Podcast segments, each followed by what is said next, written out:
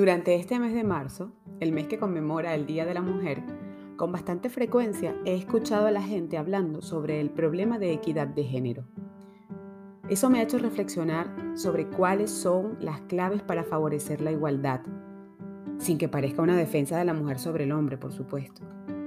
La respuesta no es sencilla. Cuando se habla de igualdad de género, se debe considerar que existen claves estructurales sociales complejas. Pero una de las más importantes es que las niñas, adolescentes y jóvenes de hoy tengan buenos referentes.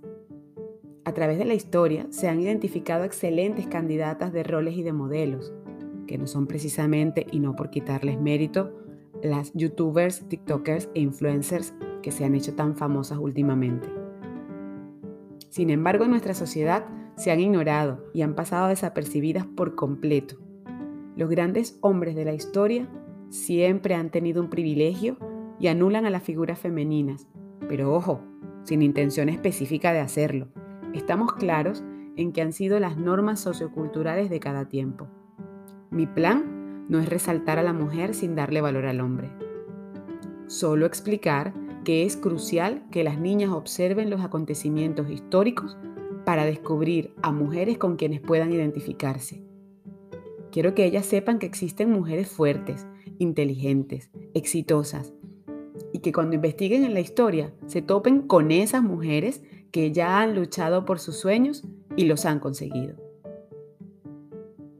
Es muy importante que las chicas sean capaces de ver lo que ellas pueden llegar a ser Además de ser individualmente el cambio que queremos ver en el mundo, debemos trabajar juntos para crear modelos de cambio para las niñas, de manera que se les presente que sí es posible, sí es aceptado, sí es probable y que incluso sí es genial que trabajen por conseguir sus objetivos, porque el mundo les va a dar las mismas oportunidades.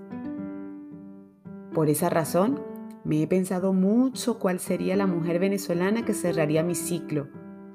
Os he contado la historia de una crack del fútbol, Deina Castellanos, de una genio de la música clásica, Teresa Carreño, y hoy, en Échale Pichón, un podcast de historia venezolana, os hablaré de una escritora, una mujer anticipada a su tiempo, la novelista Teresa de la Parra. Aquí os va la historia. Teresa de la Parra gustaba de decir que nació en Caracas, pero para hacer honor a la verdad, nació accidentalmente en París en 1889, creciendo en una finca cerca de Caracas desde los dos años de vida, rodeada de su familia perteneciente a la más alta aristocracia caraqueña. Como detalle particular os cuento que su tatarabuela Teresa Jerez de Aristigueta fue prima de Simón Bolívar, y madre del general Carlos Sublet. Su vida transcurrió entre Caracas, Madrid y París, y aunque como miembro de una familia de terratenientes adinerada, pudo haber simplemente continuado con lo que, digamos, el destino marcaba para ella, tuvo la valentía de seguir sus ideales y convertirse en una escritora valorada mundialmente, logrando con sus obras abrir un espacio para la mujer dentro de la narrativa. Hablamos de los años 20 y 30, ojo al dato. Su novela más conocida, Ifigenia, del año 1924, planteó por primera vez en el país el drama de la mujer frente a una sociedad que no le permitía tener voz propia y cuya única opción de vida era el matrimonio legalmente constituido. Es casi su autobiografía. Con una visión crítica notable, narra las vicisitudes de la heredera de una familia acomodada caraqueña, venida a menos, y se explora por primera vez en la narrativa venezolana y mundial la sensibilidad de una mujer y de sus sentimientos al no poder elegir una profesión, ni un ideal, ni una actividad que gratificara sus días como persona. Por eso se habla de sacrificio, del sacrificio de no poder elegir. Así como Ifigenia, el personaje de la mitología griega, hija del rey Agamenón, que fue sacrificada para apaciguar a la diosa Artemisa. De allí que Teresa de la Parra dé este nombre a su protagonista. El título de Ifigenia remite al personaje griego y al sacrificio. La mujer de esa época renunciaba a su ser más íntimo, al cumplir con las normas que otros habían establecido para ella, casarse y tener hijos.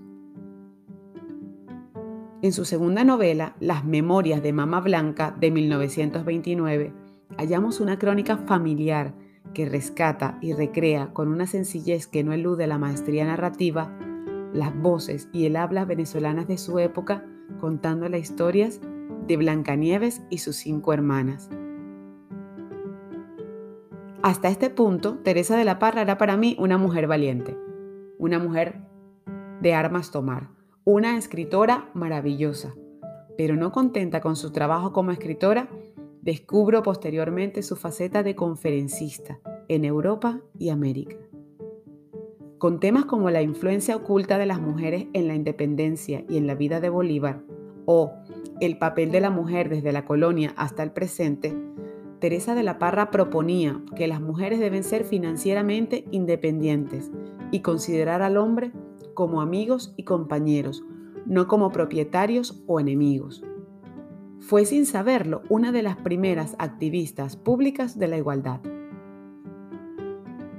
La mujer para Teresa de la Parra debía tener las mismas oportunidades que el hombre en su formación intelectual y cultural. Tocó algo súper importante, el tema de la educación. Su lucha por lo que llamaba los nuevos derechos de la mujer moderna, que se debían conseguir, dicho en sus propias palabras, no por revolución brusca y destructora, sino por evolución noble que conquista educando y aprovechando las fuerzas del pasado. De Teresa de la Parra se deberían fijar algunas de esas chicas que de una forma violenta quieren defender los derechos de las mujeres en detrimento de la igualdad con los hombres. Por otro lado, la otra gran herencia de Teresa fue haber tenido la valentía de amar por encima de las etiquetas en un viaje a Cuba en el que representó a Venezuela en la Conferencia Interamericana de Periodistas, conoció a la que sería el gran amor de su vida, la antropóloga y escritora cubana Lidia Cabrera. Lidia y Teresa se conocen en un viaje en barco en 1924 y apenas compartieron, pero Lidia le entregó un billetito en el momento de despedirse con la frase, no me olvides.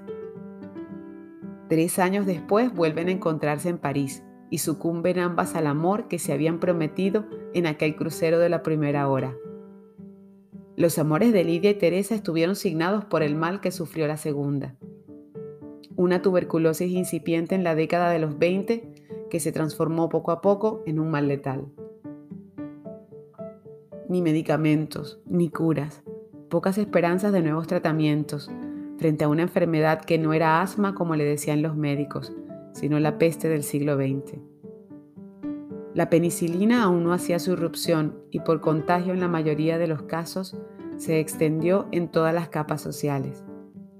Cabrera la acompañó hasta el último momento durante su dolorosa peregrinación por sanatorios suizos y españoles, en busca de la imposible curación de su tuberculosis.